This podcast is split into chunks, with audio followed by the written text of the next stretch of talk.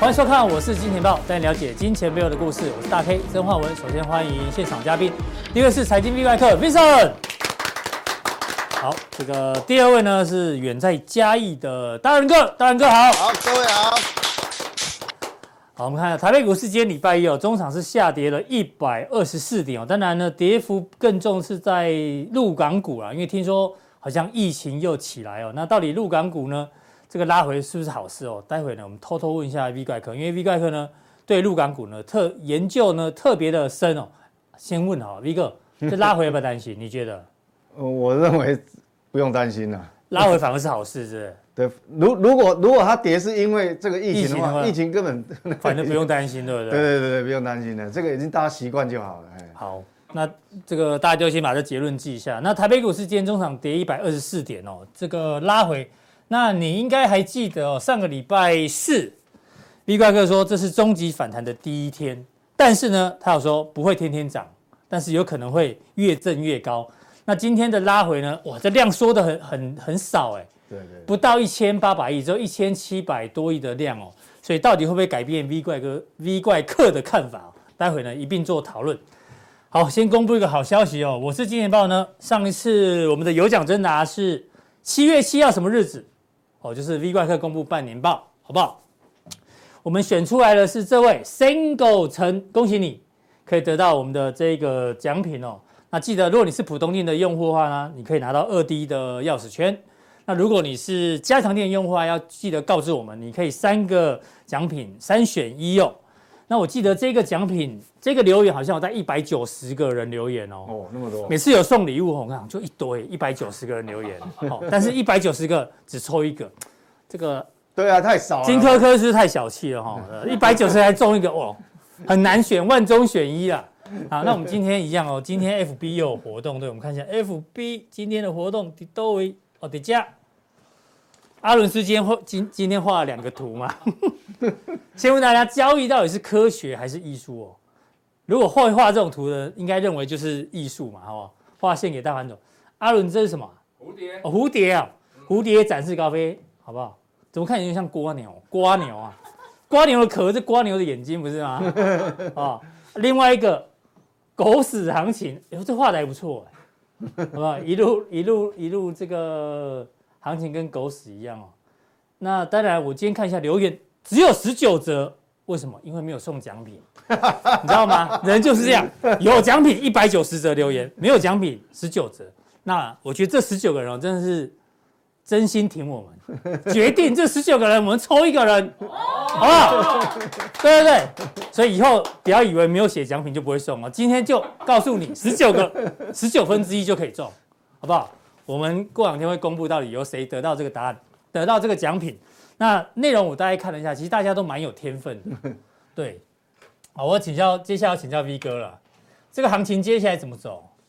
有人认为是蝴蝶会展翅高飞啊，啊，有人认为搞不好又是狗屎行情，对不对？那接下来因为七月份的事情很多哦，我们有跟 V 哥讨论，他说七月份的行情哦，就要看什么？这个月发生什么大事情？对对对对，对这个行情它要怎么画？到底是画出画出一只蝴蝶，还是画出一只拉屎的狗？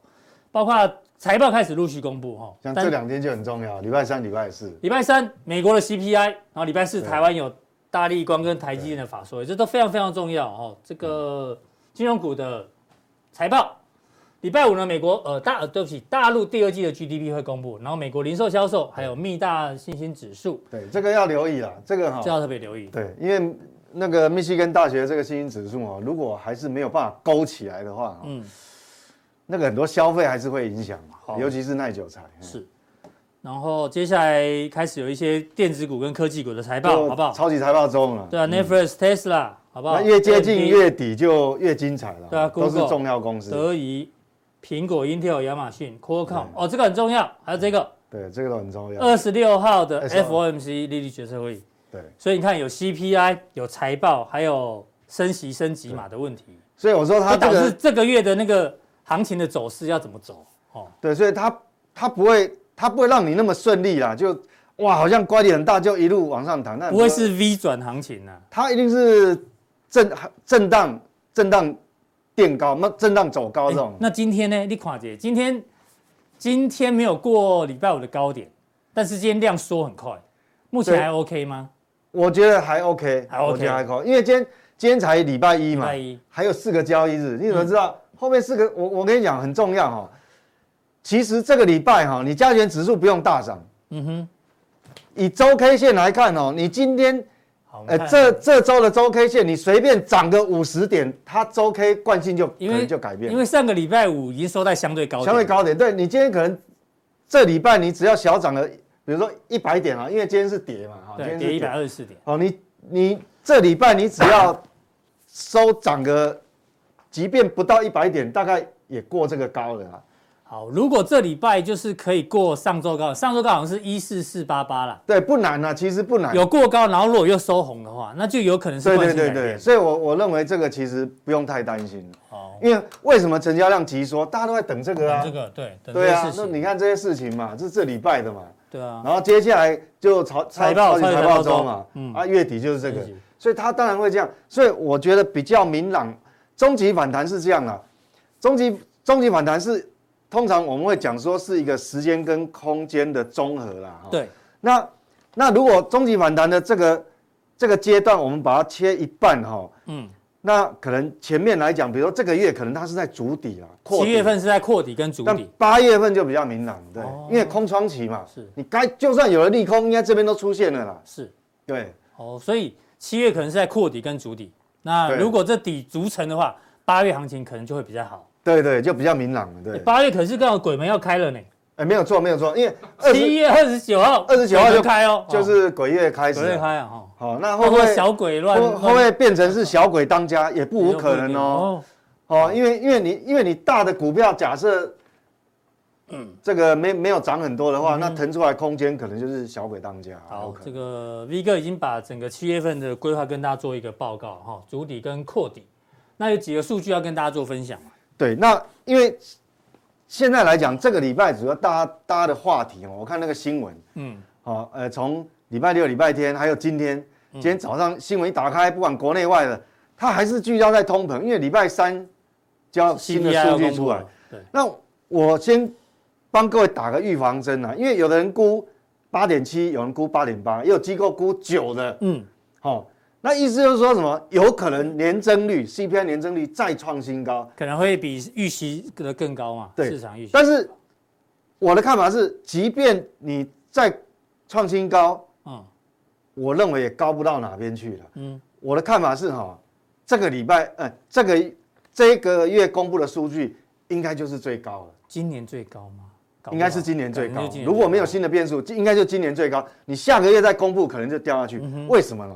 我我现在来讲原因，我这是有逻辑，我不是乱猜的啦。是，因为你看哦，我在六月下旬的时候，我就跟各位讲说，其实这个通膨已经见顶，那主要就是所有原物料的下跌嘛。对。好，那我今天告诉你，用不同的用另外一个角度来看，除了原物料下跌之外，还有什么原因？因为我们看哦，上礼拜哦新公布出来数字数字哦，因为我比较比较少谈到这个，但是其实这个很重要。房贷利率。房贷利率。嗯。你看哦。一般来讲，我们所谓的这个央行的基准利率往上调的时候，当然你的房贷，你去买房子，那个房贷利率一定是跟着往上调，跟着往上同步的嘛。对。那初期哦，你看这个初期同步是这样，没有错，是同步的哦。是。所以调高。那但是呢，你有没有看最近？哎，为什么？为什么我们明明知道说七月可能要再升，七月还要升三码？对。它会这样子呢？房贷利率往下。我跟各位讲，其实它代表一件事情哈。那你看哦，这个这个是。不管是三十年期的、十五年期的，还有短期的，对，哦，这个放款，嗯，利率都弯头，其实这相对告诉我们哦，是什么？其实市场的需求面就，嗯，房地产的需求面已经已经掉下去了，供需改变了，对，好，就是说这个需求已经掉下去，而且是不是慢慢掉，是很明显掉下去了，是，所以才会产生这样。哦，理解，哎，所以这个这个这个一般我们。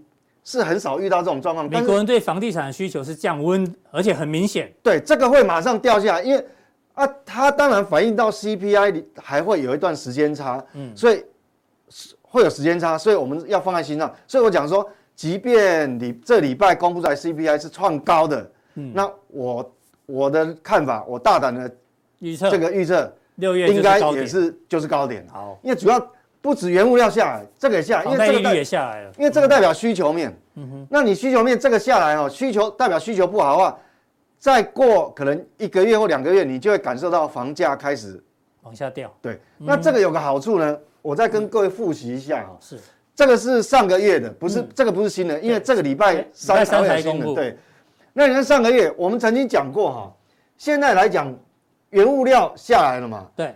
但是现在麻烦的是说，这个是有点僵固性。哦，过去我我我有一次有在教学的时候讲过。有。那住宅的部分占整个 CPI 成分有多少？超过三成呢。哎，很重呢。三十。那你想想看，如果你这个住房成本下来的话，因为这个会影响住房的成本。是。好，因为贷款利率只要下来，有的租金也要跟着往下调哦。哎，有些房房子的租金就会开始往下。那你看，那既然是这样的话，住房成本。占三成呢，是。本来我们讲说原物料哦，食品跟能源这原物料总共占了二两两成，这个已经下来了嘛。那现在就是说这个还没有下来，对。但是这个占三成，如果一旦下来，你说通膨会不会见顶？嗯哼。所以我说哈，我觉得大家大家好，这礼拜，呃，这个这个不不这个心情哦放轻松，不要不要太紧张，不要太紧张，好，你的部位控制好就好，因为。即便它这个月创高，我认为还是创高，因为这个住房怎么这个占三成，嗯、这占两都下来了。所以哎，又学到一招哎，上次是教大家眼睛业障重有没有？V 哥是讲那个嘛，原物料跌这样，他发现你们都没发现，现在他又告诉你，对这个有坚固性的，这个很重要，房价也可能要降，也可能往下了。对，所以从这个表哈来看的话，当然会有有点时间时间差。嗯，不是说你现在马上降哦，它 CPI 公布就掉，没有，它这个可能会有一点时间差。好，好，所以我我的看法是是主要是这样子，对。对。那，那接下来就是说，对，公债殖利率，我们看公债殖利率的部分哦，前呃一个多礼拜前有回下来嘛，对啊，最近对，最最近几个交易日又又有跳起来，但是哦也不用太担心，我认为哈，我还是认为它没办法过这个高，只要不要过过这个高就 OK 是，是。我认为它，对，我认为它不会过高，因为我觉得哈，在往上走，殖利率在往上走，基本上我认为不符合美国利益。我们在我们在研判，我想政治跟经济有时候啊，有模糊的，你那个模糊有模糊的边界啦，你你没有办法说把它分很清楚。那你要我们的角度要从什么才是符合美国真正的核心利益？那我觉得说你利率那一路往上走哈，坦白讲根本完全不符合美国利益。长远来看，你的铁粉应该知道你接下来下一张图要讲什么。对对对，为什么不符合美国利益？我们今天用浮动的图给给。对对对对，你比较有你比较有感觉。这张，哎，这个是 real time 的，real time 哦，它还在还在增加，它一直增加，哦，数字一直在跳。对，这是美国的那个是国债中，国债时钟，呃，国债中了，哎，没有错。哦，那那你想想看，我为什么说不符合美国利益？进了这样，三十三十点五兆，你想想看哦。对，这个我我要解释一下。你像以以现在的刚才那那我们讲说那个利率哈，对，如果如果殖利率一直走高的话，你一直往上走，现在哎全现在全部都是三呢，三趴以上，那都三趴以上，你去想哈，因为它它每一季哈，它都会有借新还旧的这个这个发新的债券去还旧，陆续到期。那那当然哈，我们不我们先不算那么仔细，我们看一个中长期。嗯哼，如果美国的基准利率都是在三以上，我告诉你。你你这个一年以他这种负债，你像他一年哦，利息要还多，光利息就是超过九千亿了。嗯，那你要知道哦，我们看得很疗愈嘛，一直一直一直增加哎。对啊，啊这个这个有当然有其他，这个美国人好可怜哦，怎么这样哦？对啊，我我们有机会再解读其他的数据哎，这个也是跟他总体经济有关系。那我跟各位报告哈，美国的一年的国防预算现在多少？现在超过八千亿哎，他们新的新的年度的这个国防预算哦。八千一百三十三亿，嗯哼，这是白宫的资料。是，那你看看，你如果都三趴以上，你乘上这个，这超过国防预算了。你看他那个承受压力真的多少？负担非常非常大。对，所以我认为说哈，美国美国 FED 他们政治人物真正当局哈，他在想什么？他当然现在要暴力升息，所以我我认为哈，如果月底他一次再升个三码，嗯，最好。哦，你不要软掉，不能软掉。嗯，因为符合美国利益，就他前面一定要暴力升息，是，他把他宁可牺牲一些就业，嗯，牺牲一些经济，是，就景气会影响嘛，嗯，牺牲一些经济，他还要把这个通膨打下来，把你的预期心理打下来，是，那后面才有办法宽松啊，嗯哼，因为你如果要升息之后，你才有才有降息的空间嘛，对，你升上去以后，那我相信哦，我刚刚前面讲，我认为通膨见顶，那九月以后。甚至于到年底，它有可能就就停哦，就没有那么阴了。对，九月的会议可能那个说法就会不一样。嗯哼，那这个是最符合美国的利益。为什为什么？因为你前面暴力升级之后，把牺牲一些经济、牺牲一些就业压下来，刚好也符合他选举。哎，这个 V 哥讲话这段时间，美国国债又又增加了一百万美元的负债哦，三千万台币啊。对，很可怕，所以好会花钱，所以你要去看说怎么样才符合美国的利益了哈，因为你如果真的是，哦，所以他为什么他前面会升得很凶，但是对。上半年升比较凶，但是你觉得下七月之后可能就会稍微对，他会升，他会暴力升息，然后我我刚讲嘛，牺牲一些就业，牺牲一些经济，就基本面是，那基本面下来，你看打压通膨其实最好方式是什么？就把所有的资产价格全部都往下。打折嘛，不管打对还是什么，那你看股市是不是打折了？是，现在剩下房市，但是我们刚刚讲房市的需求面也下来了，对，对不对？那你现在你对啊，所以你这样一打下来，其实啊，资产价格减损，当然通膨就会下来。好，这个 V 怪客把美国的还有包括台湾呐，短期还有这个下半年的状况都跟大家做一个分析了，对不对？对，这是美国的，这是美国的情况。对，对啊，讲到重点，那接下来这个全球的通膨还是蛮严重的啦。是没有错。我们小编找一个图，我觉得还蛮有趣。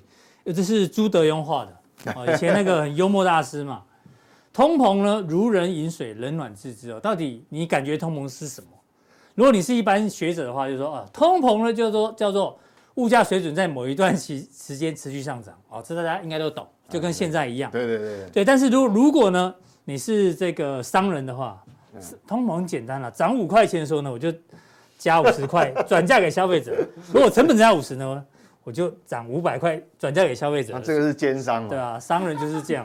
对，那如果你是哲学家的话呢，通膨就是人类的物质文明终于打败人类的精神文明，就是物价一直走高。嗯，但是大部分人是属于这一种啊，平民老百姓，通膨就是什么？一份工作变成要做两份工作。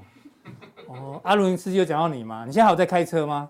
你现在晚上兼开 Uber 就对了，没有，没有，这样，哎，要来这边之后，我觉得考试就考一百分，对，好，这是大家对于通膨的感觉。那确实，对啊，我我我是觉得这个，对啊，就这一般人是感觉这样。你看到这四个图，我刚刚看到这个，我就就会有感觉。你看到通膨就是涨五元，成本涨五元，就要转嫁消费者五十元，这真的奸商。对，那我想到什么，你知道吗？嗯。我们订阅费都没有涨啊，真的。所以你看哦，所以你看是佛心来的。大 K 是慈善家，这一对比就是啥？这个是奸商，大 K 是慈善家。好，那不是就是说那个呃 DNA 里面有慈善的基因呐。不管通膨压力再怎么大，你看打死都不涨。这样讲我要怎么接？我要涨价，我就是奸商吗？是这样吗？好，没有。V 怪客也是股东了哈，我们我们都是佛心来着，佛心来着。当然也代表有一些企业啊，如果它毛利率高的，它就是有本事涨价，那代表它有竞争力嘛？对，它有竞争力。像我们都没什么竞争力，我们都不敢涨。没有，我们是真的是佛心来着，真的，好不好？大家帮忙多多宣传。哦，那这个是通膨的感觉。那当然，全世界通膨其实随便快速看一下，加拿大四十年新高，美国上次是四十年新高嘛？那。礼拜三将公布，韩国二十三年新高，中国大陆我待会后面 V 哥会补充了，两年新高，日本是八年新高左右，台湾是十三年新高，法国三十，德国五十年新高，英国是。所以现在看起来，反而整个这样看过去，这个这个压力最轻。对啊，好像它。它没有没有那么可怕哈，对对对对对，对啊，那整个通膨情况，待会后面 V 哥也会讲啊。我们看一下德国，你一直担心欧洲的德国，对啊对啊，德国真的德国问题很多，德国这次能源问题真真的很麻烦呐，没有错，他们现在已经动起来了，包括副总理兼经济部长说，他现在洗澡时间变短了，好不好？哦，我以为他不洗不不洗澡，我以为他说不洗澡，以后变成两天洗一次，呼吁大家节省电力了哈，因为他们的。他们的能源有问题啊。那因为德国的天然气价格确实也往上喷，甚至造成哦，因为这边有提到全球能源原料进口价格暴涨嘛，所以呢，你进口越多资源的呢，就要就要大出血。所以呢，大部分的工业国家啊，现在出现贸易逆差。哎，德国已经多久没有出现这个？对对，贸易逆差，它是，就是今年是很久了，对。一九九零年、九一年以来，没有错。其实，其实我跟你讲，三十年以来首度不只是各位如果有注意哦，下次我们这个可以找个时间来讨论的。是，哎，这个这个很特别哦。德国出现逆差，是不是只有德国？没有，日本，对，韩国，哎，韩国是主要是都是顺着。对对啊。一个这里直接跟你讲，前十大工业国里面，现在只有中国大陆跟巴西是贸易顺差，因为是原物料大国啊。对对，其他都是都贸易逆差。问题是中国不是原物料大国啊？哎，对，这有意思啊。对，这有意思。所以你特别看好中国大陆的竞争力。对，这个其实这个，但因为时间不够了，没关系。这个东西其实我们自己后续要追踪了，要留意。这个有原因。就是凸显出你之前对于德国股市比较看保守的原因，刚好刚好也是这样，也是验证的嘛，对不对？那我跟你讲，为为什么我说欧洲的问题真的很严重？那德国也是哈，德国，因为德国，因为德国也是工业大国嘛，它也是要用耗耗用很多能源哦，要进口很多能源。为什么说欧洲严重？我们讲说这是美欧天然气报价。是，你看了我们呃前一阵子才说，所有的原物料都下来，包含天然气，当然天然气的波段跌幅也高达三成哦。对。那你看哦，但是我们看的天然气报价，大部分都讲美国的美国交易所，美国都躺在地上，蓝色的这个，蓝色有跌啦。嗯。那为什么感觉是好像都很平？是因为是因为跟这个比较 同一个坐标轴，它就被拉平了。其实它波动也是很大。荷兰跟英国天然气价格那么高。对，那你现在呢？我们如果用同样的热单位哦，嗯，我们用同样的热单位来做比较，这个是美美国。其实我如果单独放美国，那个美国那个波动也是很大的。嗯。但是如果跟欧洲的放一起，它真的就是躺平了。对。那你看红色是什么？红色是荷兰。荷兰。因为欧洲有两个报价的这个这个参考的指标，就因为英国是。靠海边有很多港口，它天然气哦，就是液化天然气要要输输入比较容易嘛。是，但是你德国像那种属于内算内内内陆的，对，港口比较少了。对啊，你你你这个，所以它的价格会不一样。那你看哦，红色的是什么？荷兰最贵嘛，那就就是中欧啊、东欧啊这些国家。嗯哼。哦，你你如果不买，你如果不跟俄罗斯买，你的就是就是这么贵。那英国还好一点，在中间。是。那我我告诉你哈，我们那个亚洲啊。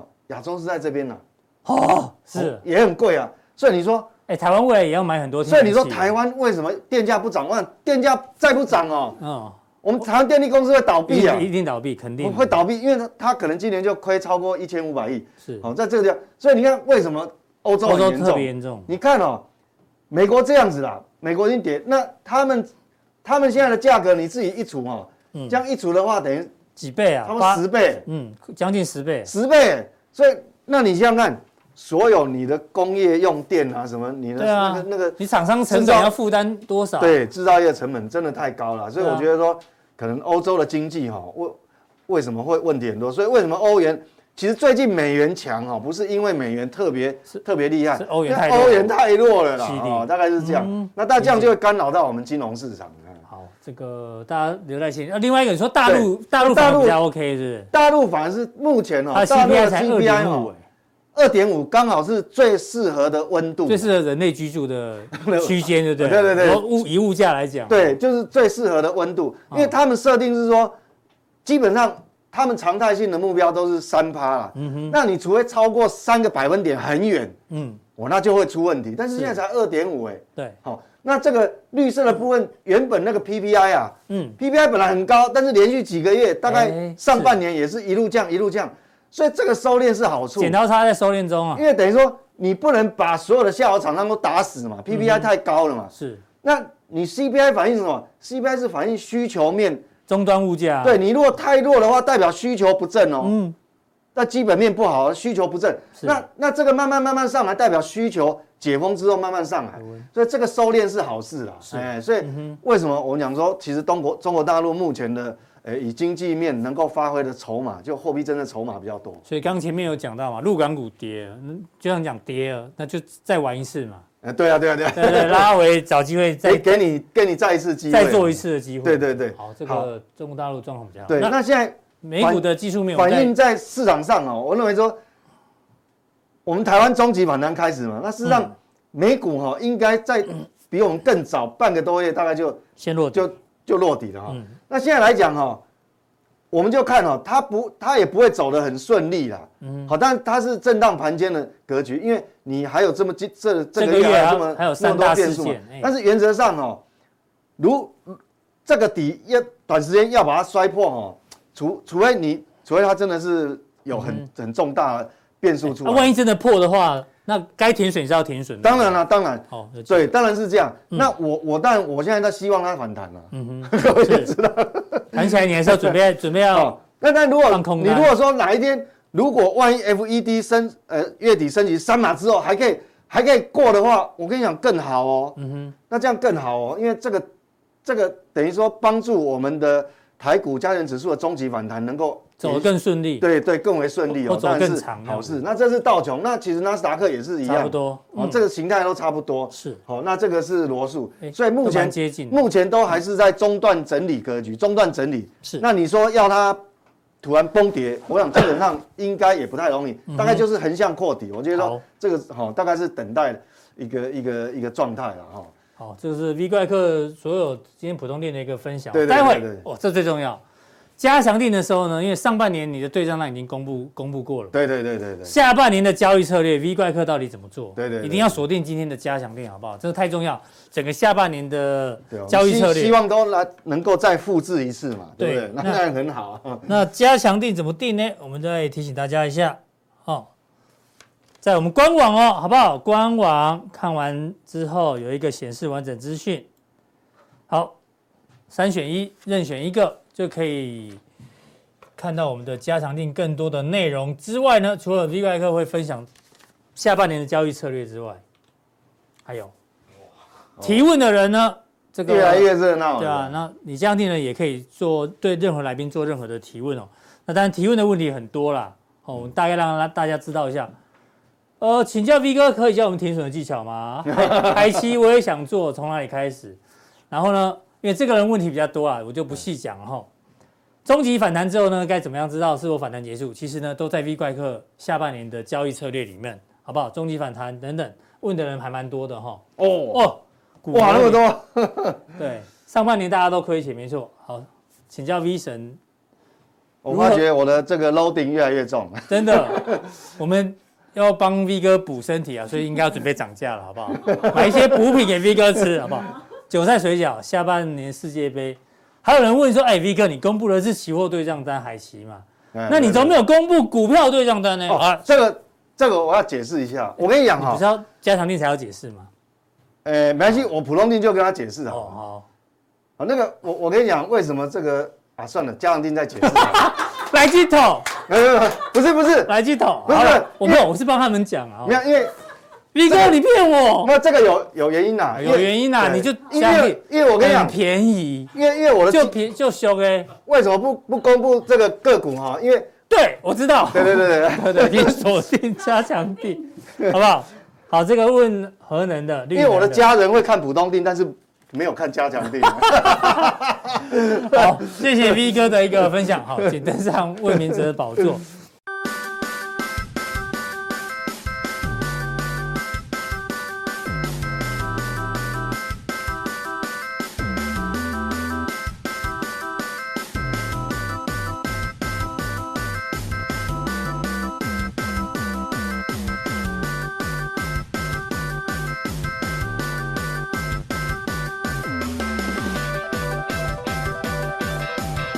另外下一位来宾呢，是我们在嘉义的大仁哥，谢谢大仁哥也帮我们做这个视频哦。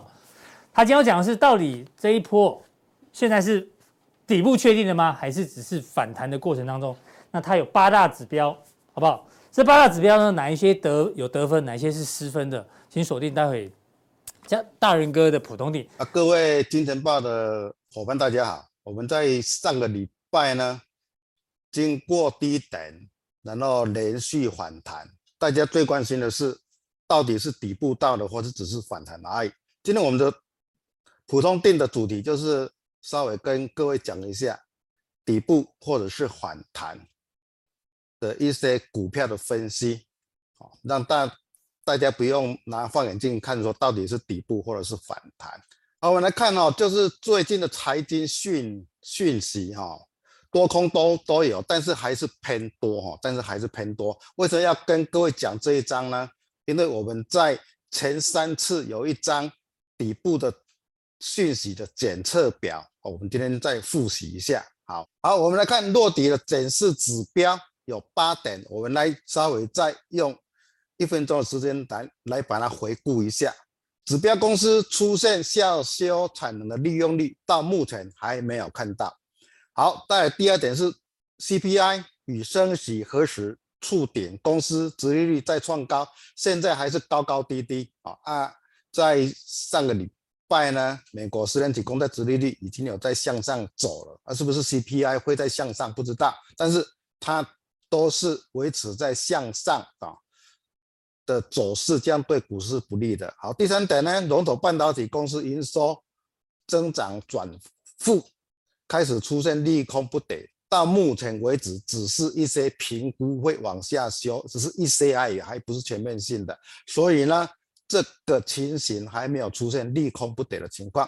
好，第四个指标呢，产业降低拉货，库存压力增加，现在已经有讯息跑出来了。好，第五点呢，指标产业下修资本支出，到目前为止还没有，因为现在只是把一些讯息是可能往后的产业会面临到。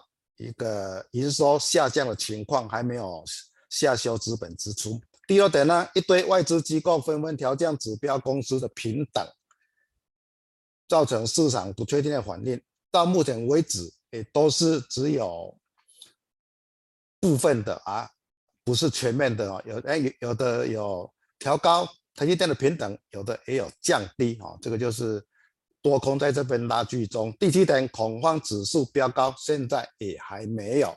第八点呢，融资大减，底部大量增，为了绘画三角形观望呢？因为融资确实是大减，但是缺少底部大量啊，缺少底部大量。好，我们就进入今天的个股。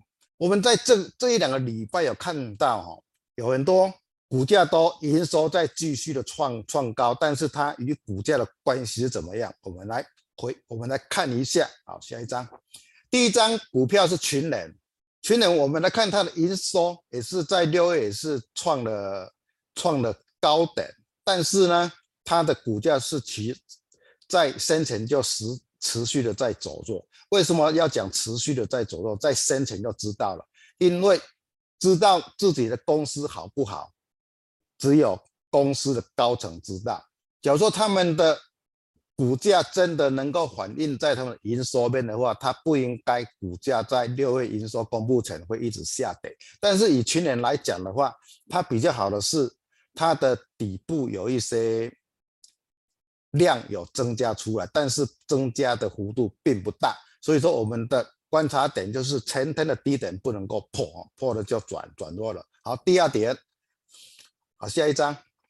好，我们来看鹏毅，这个是非常的低量股啊。但是我们以它的 K 线图来分析哈，这一张鹏毅这一张股票是这一张是根据它的 K 线型来做分析，并不是跟各位介绍买卖的股票哈。我们来看这一张股票，它在除息后往下杀，但是呢，它的营收却是成成长的，但是。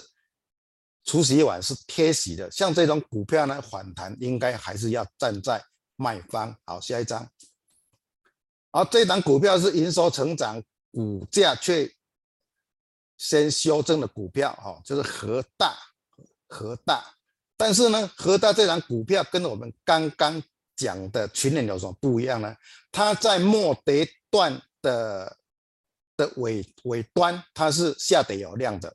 下跌有量呢，就是说它的低点是有买盘出现的，然后在上个礼拜触低以后，连续三天的反弹，连续三天的反弹，所以说它的压力点就是在上面的谨慎位置哈，上面的谨慎位置哈，就是在他说在六十七到六十九的的一个区间啊，大家稍微注意一下。但是像这种股票的话，压回第二拉回以后，碰到颈线拉回以后，第二只脚都是买进哈，都是可以买进的一个参考的股票。啊，它的停损点就是在上个礼拜的低点。好，下一张。这张股票呢，就是成就是营收成长，但是我们它还没有除权息，我们要判断的是它的上周的低点不能够跌破，上周的低点再跌破的话，它就会还有一个下修的状况，因为主因是它的低档并没有量能，并没有非常明显的成长。好，下一张。这张股票是营收成长。股价先修正，但是底部有量哦，所以说我们就要看除息后的一个表现哦，它应该在这个礼拜有除除除息。这张股票是元元泰，我们注意要看的这张股票，这张股股票要给各位看的是它的底部，就是在前天前前天星期四的低点，它是有出大量的，表示说它的底部的买盘。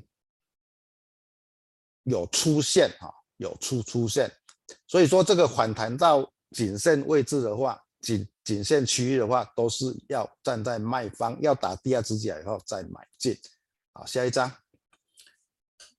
这张股票是新兴，是非常热门的哈，它也是营收成长，但是股价也是先修正，今天是没有那么样的强哈，是走弱，它的问题点还是在于它的底部被。并没有出现大量，所以说这张股票还是要先观望。好，下一张。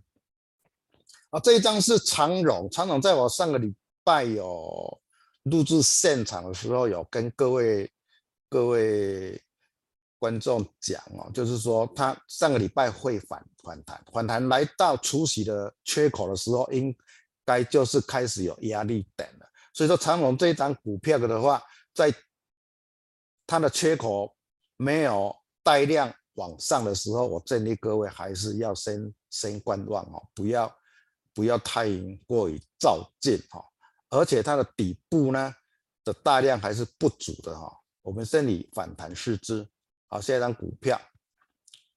好，这个是这张股票是要跟各位分析两档航运股，一档是阳美，一档是台化。这两档是什么东西呢？台化呢，它就是连整，它营营收出来就是连整百分之四十点五三，阳美呢当然就是连增二十四点九三，这两张股票，各位看看到，不管是年增或年增，怎么都是往上的，这样是不是营收对操作股票来讲不是很直接？对，答案就是不是很直接。以台湾来讲的话，它为什么？利空不得，重要的是它的指标是背离向上，低档背离啊！大家看 K D 指标是低档背离，所以说它是纯粹上的是一个纯粹上是一个技术性的一个反反弹。但是阳明它就是我们的高值利率股票，而且在第二季，我们上周维天生他有讲，在第二季的话，它还是持续往上的啊！所以说大家要注意。阳明的缺口补上以后，是不是往下拉回或往上？哦，这个是它的除息缺口，大家注意的。好，下一张，这张是它的殖利率有高达九点零八的股票哈，南亚，它的股息是八点二，但是呢，上周除息完以后，连续的破底，今天又在收低哈，今天又在收低，它的底部在。除息那一天有大量出来，又量缩了，所以说像这种股票，高殖利率股的股票，大家还是给各位一个非常简单的指标，就是它落底以后必须量能要增加。以南亚来讲的话，它的底部大量有效的反弹要在三十五万到四十五万张以上啊，这供各位参考。下一张。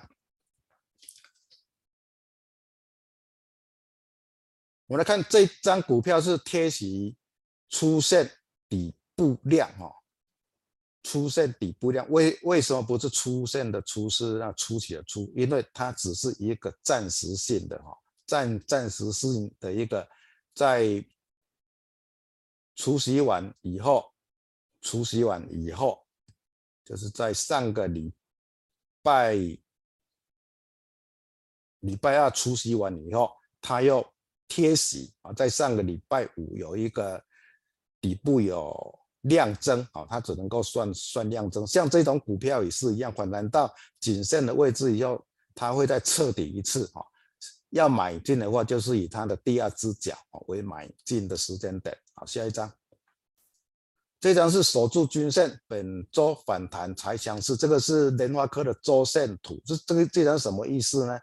联发科我们在前两次就已经开始跟各位追踪，它会下跌到周 K 两百均的地方，在这个地方以后，它真正的。在上个礼拜有做一个小反弹哦，小反弹而已，因为它连上上个礼拜的高点都没有过，所以说它要转强的话，就是以上上个礼拜的周 K 高点为一个观察点。假如说没有办法过的话，它应该反弹以后可能还会再测第一次哈。好，下一张，这张股票。就是我们大大家每一次要追踪的，就是台积电哈。台积电在上个礼拜就有在我在现场录影的时候就有跟各位讲哦，它会有一个日 K D 的低档背离反弹反弹。但是我们检视这一张反弹的话，它出现的最大问题就是说底部的量还是不足啊，底部的量还是不足，而且它反。反弹的量是缩的哈，所以说我们不能够太期望说台积电它会立即的做一个强势的反弹，顶多顶多只能够期待它反弹到月线附近，月线附近。然后要注意的是，在这个礼拜，假如说它要拉回测试的话，低点不能够破，低点一破的话，又没有大量又。低点要破的话，它可能还会有在下修的一个压力，所以说台积电的话，建议呢还是在拉回第二只脚以后再买进。记住，持有者在月线以上的话，应该做一个减码的动作。好，下一张。好，我们看到的是大盘啊。以大盘来讲的话，大家各位要注意的是，上个礼拜如我们所预期的反弹。但是今天是本周的第一天，它是收黑的，不只是收黑，而且是破了星期五的低点，所以说它是属于非常非常弱势的反弹，而且今天的量又没有增加。我已经讲过好几遍的，测试底部的最大的讯号就是它的量必须要增加。必须要增加，这个不论是在个股或者是在我们的大盘的观察，这个是非常重要的指标。只要低档没有爆量出来，没有爆量出来，它都只是一个反弹的一个格局，大家不能够有太多的资金作为买进的。标的啊，这个是大家要稍微注意一下。因此呢，假如说以大盘来讲的话，它明天能够量增的话，但是要面临到一个考验，就是我上面有画一个框框的箱型，箱型这个箱型区间在上个礼拜现场录影就已经有跟各位画出来了。到目前为止呢，它还没有突破十字线。啊，今天碰到十字线是反压，当然也没有碰到箱型的下缘，所以说它是属于非常弱势的反弹，非常弱势的反反弹。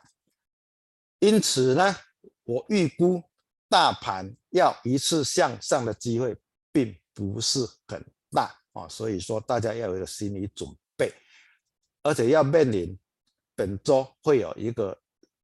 压力的存在就是一个面临箱型的压力跟月线的压力啊，就会在本周出现。假如说弱的话，它连月线跟箱型都碰不到，明天就明后天的话，说不定就会有一个大的一个修正。问题就是在量本身，而且呢，而且呢，没有一个比较重要的利多，除非，除非。下午的国安基金会议有一个比较好的消息出来，这样台股可能就有一个比较像样的一个反弹。若是没有的话，大家的希望落空，反而会带来另外一次的卖压。好，我们刚刚讲的就是今天的普通定。来，货币政策跟经济环境呢，目前是相违背的哦，是相违背的哦。因为呢，经济环境不好的话呢，其实是要降息；但经济好是要升息。但现在呢，经济环境可能要衰退，但又要升息，怎么做观察？以及大仁哥人气越来越旺，也很多人要问他问题哦，也可以做提问。哦、要问大仁哥的是什么？做空的操作心法，好不好？选择做空的标的跟时机，是个拐 ETF，或者是趋势是靠量价来研判。那排列组很多，那怎么运用呢？还有举一些失败的例子，哎呀也不错。所以呢，加入这样店，你除了可以问问题之外呢，你也可以看到别人问的问题，你也想，你也可以，也许解答你从来没有想过的问题，好不好？那我们今天的普通店到这边，带有更多讯息的加强店马上为您送上。